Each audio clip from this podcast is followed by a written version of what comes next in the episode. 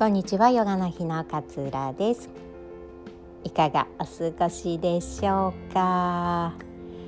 えー、今日はねあの幸せ 幸せっていうかこう人間関係って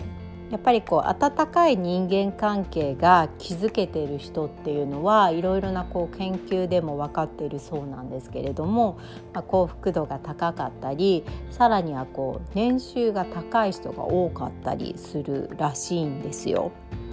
この温かな人間関係をさえをじゃあ築けてしまえばお金も稼げるし 幸せになれるしって結構こういいことずくめだったりしませんか？じゃあ温かい人間関係ってこう何ぞやって話なんですけれども、まあ、誰しもこう人にねこう嫌われたいとかもうどうぞ嫌ってください私なんてって思っている人って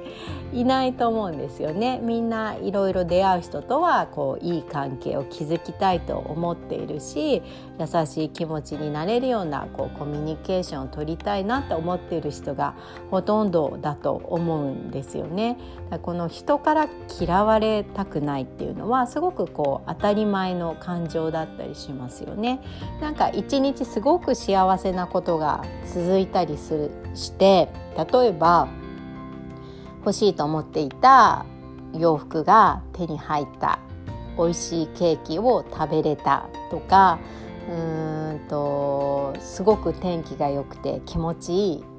一日でえー、運動もしっかりすることができたとかなんかすごく一日一日幸せで楽しく迎えたのになんか最後の最後に誰々さんがあなたの悪口言ってたわよとかって告げ口をされたら今まですっごい幸せだったのにその一言でガーンとなんかメンタル下がりませんか？ね。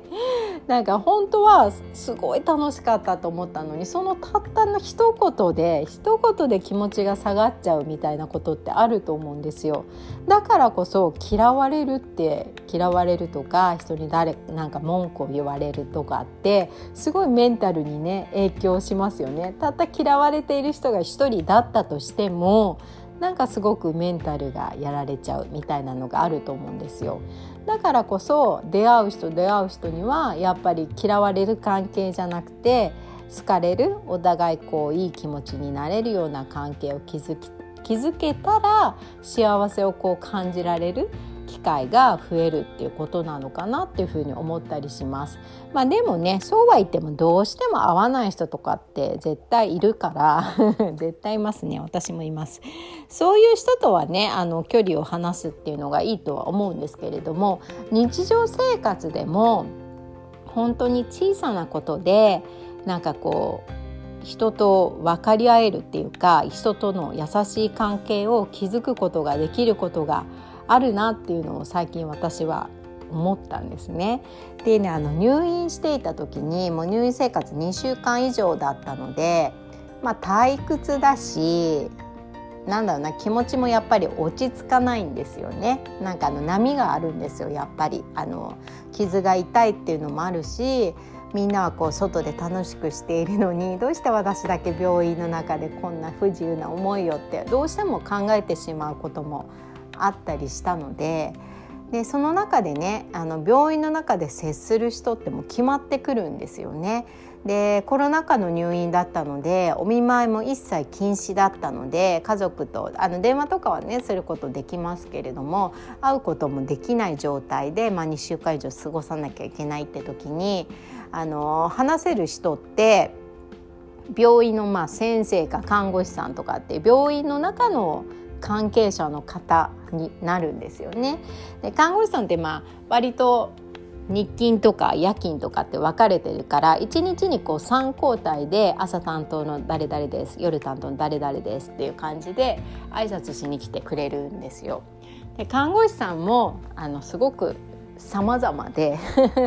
すごく愛想を持ってねあの少しでも私の心配事を和らげようと思って話してくださるような方もいらっしゃるし中にはもう本当に業務だけをこなしてさっさと帰ってしまう方もいらっしゃるし、まあ、それはねいろいろな仕事のスタイルだとは思うんですけれどもやっぱりこう目を見て、えー、話してくれる看護師さんあの今日の傷の痛みはいかがですか？とかっていう感じで目を見て話してくださったり今日は天気が良くて気持ちいいですねってその全然業務には関係ないけれどもその一言をかけてもらって「本当ですね早く外に行きたいです」もう少しですね頑張りましょうみたいな会話が本当1分ぐらいの会話ですけれどもできただけですごく優しい気持ちになれるんですよね。だから本当にもう「はいじゃあ熱何度です。はい分かりました。また来ます」みたいな感じよりもちょっとした雑談が目を見て話せてお互いニコって笑い合えるだけですごくこう優しい気持ち幸せな気持ちになんかあのさせてくれるなっていうことをすごくあの思いました。でそれ看護師さんだけじゃなくてお部屋を掃除してくれるえー、しに来てくれる方がいるんですけれども「え、掃除終わりました」って言った時に例えばね私が本読んでいたとしても本から顔を上げてその人と目を合わせて「いつもありがとうございます」って言うとその人もすごく嬉しそうににっこりしてくれたりするんですよ。なんかね掃除って淡々と掃除してじゃあ帰りますみたいな仕事かもしれないんだけれどもたった一言私が顔を上げて目を合わせて「ありがとうございます」って「あの綺麗になってすっきりしました」みたいな会話がそこで生まれるだけでなんかその人にもこう幸せな気持ちを少し与えてあげられたのかなっていうような風に思えたりしました。なので日常生活のほんのちょっとしたことで自分が幸せになったり人を幸せにあのさせしてさせてあげられることができるんだなっていうのをね結構その入院生活で思ったんですよね。だかなんかあの例えばえー、コーヒーショップスタバとかでねコーヒーを買う時に、えー、お金を払って、えー、ただコーヒーをもらってくるじゃなくてお金を払った時に「ありがとうございます」って言って目を合わせてコーヒーを受け取るっていうだけで全然ね、あの幸せな気持ちっていうのがその時にコーヒーを買うことが目的だったけれども幸せな気持ちにしてもらえることができるししてあげられるこうお互いが優しい気持ちになれるっていうのがたったその一言の目を合わせてにっこり「ありがとうございます」だけで違ってくるんですよね。なんか私たちってあのありますよねコンビニでお昼買ったり主婦だったら、えー、例えばクリーニングを出したりとか全然こう自分の人生にこう、ね、関係ないところで、えー、出会った人に対してそんな感じで「ありがとうございます」とか「今日天気がいいですね」とかっていうようなもうほんのちょっとの会話を笑顔でするだけでね自分の人生がこう豊かになったような気持ちになれたりするんだなっていうことをすごく改めて思いました。でやってもらえると嬉しいことはやっぱり人にも同じようにやってあげるっていうことが優しい人間関係を築く上で大事なのかなっていうふうに思います。ね、優しい人間関係を築けている人が幸せ度が高くて年収も高いんだったら 絶対ねほんのちょっとしたことでそれがねあのその積み重ねがねあの効いてくるのであれば毎日